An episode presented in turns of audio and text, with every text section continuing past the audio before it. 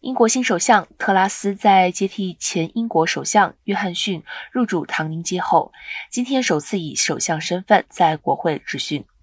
这时将采取计划遏制能源价格飙升，并誓言针对能源危机立即采取行动。